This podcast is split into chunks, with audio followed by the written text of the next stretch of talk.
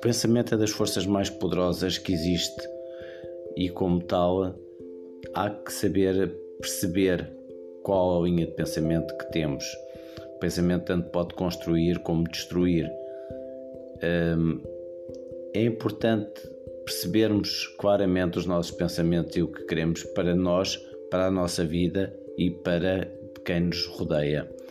Este é um conselho de José Gouveia www.jagouveia.wixsite.com barra Gouveia